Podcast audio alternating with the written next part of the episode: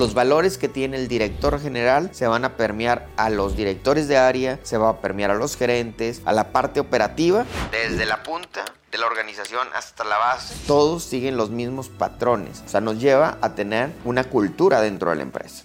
Bienvenidos a Emprender desde la piel, un podcast híbrido en el que hablaré de temas que me apasionan, desde el emprendimiento hasta la dermatología. Soy Osvaldo Vázquez, soy cirujano dermatólogo y me encanta el emprendimiento. A el día de hoy tengo 10 años que comencé y que creamos una marca junto con cofundadoras que es Skin Group. Posteriormente otras marcas como NeoHair, Punto Derma, Neolabma, entre muchas otras. Y quiero compartir contigo estos temas que tanto me apasionan porque estoy seguro que aplicando los recursos aprendidos podemos llegar a tener resultados excepcionales. Comenzamos. Hola, ¿cómo están? Bienvenidos a Emprender desde la piel. Hoy les quiero hablar de un tema que me parece muy interesante, que es cómo mantener el valor de tu empresa. Creo que esto lo debemos de conocer muy a fondo porque hay muchas estrategias que podemos hacer nosotros para mejorar las prácticas y preservar esa competitividad dentro de nuestro negocio para mantener un éxito a mediano y a largo plazo. Creo que eso es clave para que su negocio se vea diferente y que crezca de una forma exponencial desde la gestión del talento, o sea, cómo decir quién va a trabajar con nosotros, cómo va a trabajar con nosotros, cómo vamos a tener esa innovación en cuanto a ser operativamente mejores, cómo buscar mantener ese valor sólido que queremos transmitir a nuestro cliente, a nuestro paciente, y cómo adaptarnos a desafíos que son sumamente importantes. Creo que el mayor de ellos es el entorno. El entorno es cambiante Hoy con redes sociales, con el Internet, con la inteligencia artificial, nuestro entorno cambia muy, muy rápidamente. Entonces, por eso debemos de tener en cuenta varios puntos de los que te hablaré el día de hoy. El primero de ellos es el enfoque en el consumidor. Recordemos que el consumidor es nuestro cliente, es nuestro paciente como médicos y debemos de, ver algunos puntos estratégicos dentro de cómo hacer que nuestro consumidor se sienta mucho mejor. Uno de ellos es la satisfacción del cliente, nuestro paciente. Satisfacer al paciente no solo resolver un problema, sino superar las expectativas que este paciente tiene. Ahora, número dos, la lealtad al cliente. Hay que brindar una experiencia excepcional a nuestro paciente para que él tenga más valor del que esperaba. Si él espera que lo trates muy bien, tiene que sentir que lo trataste excepcionalmente bien para que él por medio de esto pueda seguir tu tratamiento, pueda llevarse sus productos y pueda hacer una compra cruzada e inclusive, lo más importante, poderte recomendar con otros pacientes. Y esto te va a permitir tener el tercer punto, que es una ventaja competitiva. Las diferencias que hay dentro de un mercado entre diferentes personas que ofrecen el mismo servicio o el mismo producto, eso es una ventaja competitiva. O sea, ¿por qué van contigo y gastan 10 pesos en algo que alguien más se los vende en 3 o en 4? Pues porque hay un diferencial. Eso se llama ventaja competitiva, lo tienes que conocer. Y esa ventaja competitiva puede ser de diferentes formas, porque estás en un mejor lugar, porque tienes eh, mejores productos, porque lo das de una forma diferente, porque eres una marca personal que dicen yo quiero ir con este doctor y pago por ir con este doctor. Y eso nos va a permitir también que tengas una mayor atracción de clientes, sobre todo en un segmento, en un nicho en especial. Por tanto, algo bien importante y que nos lleva al cuarto punto es tener una buena retroalimentación. Es muy importante que escuchemos a nuestro cliente, que sepamos lo que nos dice, qué le gusta, qué no le gusta de nuestra clínica, de nuestro personal y, ¿por qué no?, de nosotros mismos. Pero no solo escucharlo para ver las quejas, sino tener una respuesta a ese, esa queja o, o solucionar ese problema que tiene nuestro paciente. Si el paciente llegó y dijo, doctor, es que no encuentro estacionamiento y batalla mucho, pues tengo que buscar dónde va a haber un estacionamiento para que el cliente o el paciente, la próxima, no se sienta así. Si el paciente me dice, es que cuando llegué y dije buenos días, la recepcionista no me volteó a ver, bueno, pues tengo que hacer un programa específico de desarrollo de nuestra recepción para que tenga un mejor trato a nuestro paciente. Entonces, son cosas muy sencillas, pero nosotros podemos por medio de esto poder mejorar de una forma adecuada la experiencia que tiene nuestro paciente. Ahora, el siguiente punto es la disciplina financiera. Esto es sumamente importante porque como médicos o cuando no somos administradores muchas veces no tenemos esa disciplina en cuanto a los números, en cuanto al negocio. Entonces tenemos que enfocarnos muy bien en nuestros objetivos, a dónde queremos llegar. Se le llama objetivos estratégicos de una forma rimbombante, pero finalmente es decir, oye, estoy en el punto A, quiero llegar al punto B, ¿cómo lo voy a hacer? Para eso necesito un esfuerzo, necesito dinero, necesito personal y necesito acciones para poder lograrlo. Entonces, esos objetivos se transmiten en una dirección de tu empresa para lograr tener un propósito claro y permearlo en toda la organización y poder llegar a ello. O sea, de nada sirve que tú quieras hacerlo y que tú le eches muchas ganas y que seas muy bueno con tu paciente, que tu paciente sienta de ti, esa, transmitirle esa, esas ganas de crecer si tienes una recepcionista que no tiene una buena actitud, que no trata bien al paciente o que lo trata como si estuviera en una institución pública, pues obviamente eso no es, es no estar alineados.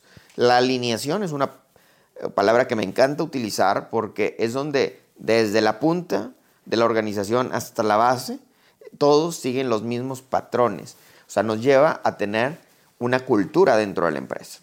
Y esto también nos lleva mucho a la coherencia de acciones y decisiones. Tenemos que ser coherentes en lo que queremos transmitir, en cómo lo hacemos y en cómo hacer que esto nos lleve a toma de decisiones. Porque si tenemos a alguien que no nos está permitiendo transmitir lo que queremos hacer, pues es momento de hablar con esa persona, de reubicarla o de entrenarla o finalmente de prescindir de sus servicios. Y esto es importante porque hay un punto que se llama persistencia ante los obstáculos. Y muchas veces cuando queremos nosotros llegar desde punto A a punto B con una estrategia, pues va a haber obstáculos en el camino, porque no es solo querer, todos queremos muchas cosas, porque unos lo logran y porque otros no lo logran, porque no tienen una buena revisión de qué obstáculos tienen para no llegar ahí. Entonces tenemos que ver esos obstáculos que están persistiendo, porque muchas de esas causas de que persisten somos nosotros. Somos nosotros que permitimos o contratamos personas o talento que tiene las mismas limitaciones. Entonces tenemos que ir cambiando eso para poder tener una alineación de los recursos, que es nuestro último punto, y eso es que sean de una forma efectiva. O sea, no voy a, porque tengo recursos, a contratar a 20 personas para que hagan una misma tarea, si una o dos lo pueden hacer. Entonces es importante también tener una estrechez de nuestra organización para hacerla mucho más ágil y que responda a tener un buen resultado. Esto nos lleva a un punto importantísimo, que es el manejo del talento. Para manejar el talento, que el talento son nuestros colaboradores, tenemos que tomar en cuenta cómo atraerlo, o sea, cómo hago que el talento venga a mí. Porque publico en redes sociales, porque lo busco con un headhunter, porque lo contrato, porque me lo recomienda mi mamá, mi primo, mi hermana. Todo eso es parte importante de cómo tú atraes el talento. Yo algo que aprendí es que en las empresas no debe estar la familia.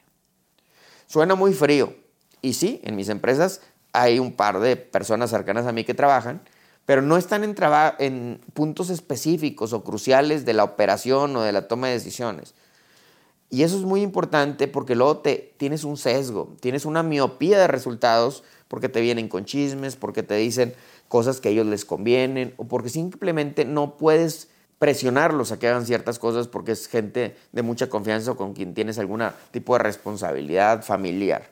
Entonces es importante que eso lo tomen en cuenta cuando atraen talento y sobre todo que vean personas que estén altamente capacitadas en la función en la que van a hacer.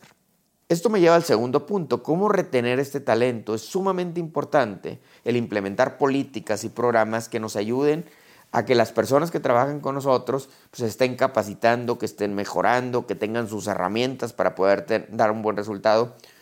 Pero sobre todo, tenemos que tomar en cuenta que en una organización el talento se va a ir disgregando, se va a ir fracturando, van a ir saliendo personas, van a ir entrando otras y tenemos que ir viendo quiénes son las piezas clave que nos van a ir organizando y permeando la cultura organizacional que les digo. Y para ello tenemos que tener un desarrollo de liderazgo. Dentro de nuestra empresa, de nuestra organización, tenemos que tener niveles. Niveles directivos, niveles gerenciales, niveles operativos. Y dentro de ellos hay que tener un plan de desarrollo.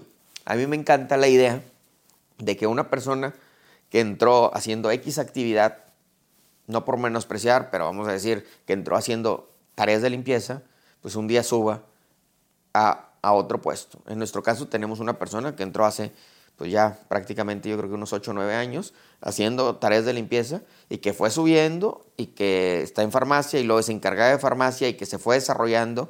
Entonces creo que esa parte de, tener un, un, liderazgo y el poder crecer por méritos o meritocracia, como le dicen, sumamente importante. Para mí vale mucho más que todos los estudios que hay en el mundo que no son menos importantes, pero el querer hacer las cosas es, es muy, es muy, muy importante y creo que debemos de darle mucho valor. Y todo esto se va a centrar en lo último, que ya les mencioné anteriormente, la cultura organizacional sólida.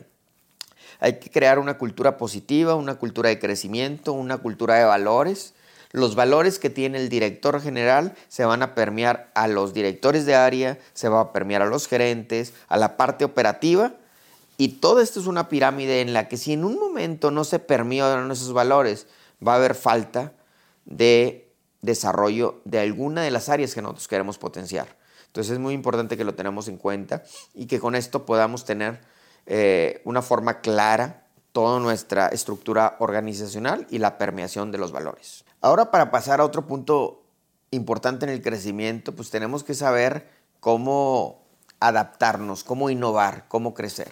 La innovación nos permite el destacarte de tus competidores, cómo hacer que el cliente vaya contigo y no vaya con los otros. Entonces tenemos que estar en un proceso constante de innovación, de crecimiento, de dar solución a los problemas, que eso no es fácil porque innovas en un punto y a la otra semana innovas en otro, innovas en otro y después resulta que algo que innovaste pues ya lo dejaste, pero innovaste otro y tienes que ir viendo qué de esta innovación te funciona para adaptarlo, mantenerlo o desecharlo. Después, la eficiencia y la productividad. ¿Cómo nos podemos hacer más eficientes? Eficientes en procesos, eficientes en tecnología, cómo poder ser más productivos, cómo mover más pacientes en el mismo tiempo, tener mejores resultados y por tanto más rentabilidad. Eh, y cómo adaptarnos a los cambios. Un ejemplo de adaptación al cambio fue la pandemia. Nos tuvimos que adaptar a tener consulta en línea, a tener venta online, a poder ver pacientes a distancia para procedimientos que después venían y les hacíamos cirugías y poder llevar la salud de tu piel a otro nivel. Y todo esto nos lleva al último punto, que es expansión y diversificación. O sea, una vez que ya tenemos la innovación, esto nos permite abrir nuevos mercados, llegar a nuevas áreas o producir diferentes servicios o productos que nos diferencien de la competencia. Y esto nos va a permitir tener una brecha más amplia para nuestros competidores y poder, teniendo, poder seguir teniendo un mejor resultado. Un punto que no debemos de olvidar y que a mí me gusta mucho, pero creo que a veces este, es un poco confuso, es la eficiencia operativa, porque mucha gente no sabe ni siquiera o no entiende qué es operar. Operar significa todo lo que tienes que hacer para que la actividad que tú realizas sea lo más eficiente, ágil y con los mejores resultados. Y esto nos lleva a hablar de reducción de costos. ¿Por qué? O sea, reducción de costos no significa dejar de comprar cosas, tener menos colaboradores o tener menos marketing. Reducción de costos significa cómo hacer que los costos sean eficientes y que nos den mejores resultados. O sea, si nosotros hacemos una actividad que nos genera rentabilidad, pues no la voy a reducir. Pero muchas veces podemos ver en nuestro estado de resultados ciertas cosas que tenemos y que no nos dan rentabilidad. Pues eso hay que quitarlo. Eso nos va a hacer que no tengamos una reducción de costos y por tanto nuestra rentabilidad va a mejorar. El aumento en la productividad. ¿Cómo puedo ver más pacientes con la misma calidad y los mismos resultados? ¿Cómo puedo tener mejores equipos? ¿Cómo puedo tener mejores productos que nos den un mayor margen de rentabilidad para con esto poder tener una estructura mejor de costos? ¿Cómo mejorar la calidad de todos los procesos que hacemos dentro de nuestro negocio, de nuestra clínica? Para poder dar un mejor resultado y poder tener una diferencia competitiva con el competidor y sobre todo tener una agilidad y adaptabilidad, que eso ya lo hablamos anteriormente, tenemos que ser ágiles. Ágil significa movernos rápido, cambiar, cambiar el entorno y poder dar un mejor resultado y adaptarnos. No quedarnos sentados viendo que tenemos un buen resultado, sino cómo hacerlo mejor. Yo estoy seguro que si pruebas y ves tu estado de resultados, puede haber una serie de cosas que puedes quitar o que las puedes hacer mejor para tener un mejor resultado. Te reto a que hagas este análisis, que lo veas, que lo mejores, pero sobre todo, como les decía en el podcast anterior, que busques asesoría, que busques a alguien que te ayude a encontrar esas cosas que para ti a lo mejor no son obvias, pero para una persona que llega de afuera del negocio te puede ayudar a hacer el análisis más rápido y eso no tiene precio porque te va a hacer que cambies y que tengas mucho mayores retorno no solo en número de pacientes, en pacientes satisfechos, pero también en rentabilidad. Si te gusta este podcast, te invito a que lo compartas, que nos dejes tus comentarios aquí en mensajes directos para saber qué más podemos hacer por ti, para seguir transmitiendo un poquito de la cultura empresarial y de emprendimiento, que es algo que me apasiona y que me encantaría poder seguir compartiendo con ustedes. Muchas gracias. Si te gustó este podcast, por favor compártelo. Si eres paciente y quieres una cita, escríbenos y con gusto te atendemos. Si eres médico, dermatólogo y quieres que impulsemos tu carrera, estoy para servirte. Por favor escríbeme y pronto te contacto. Muchas gracias.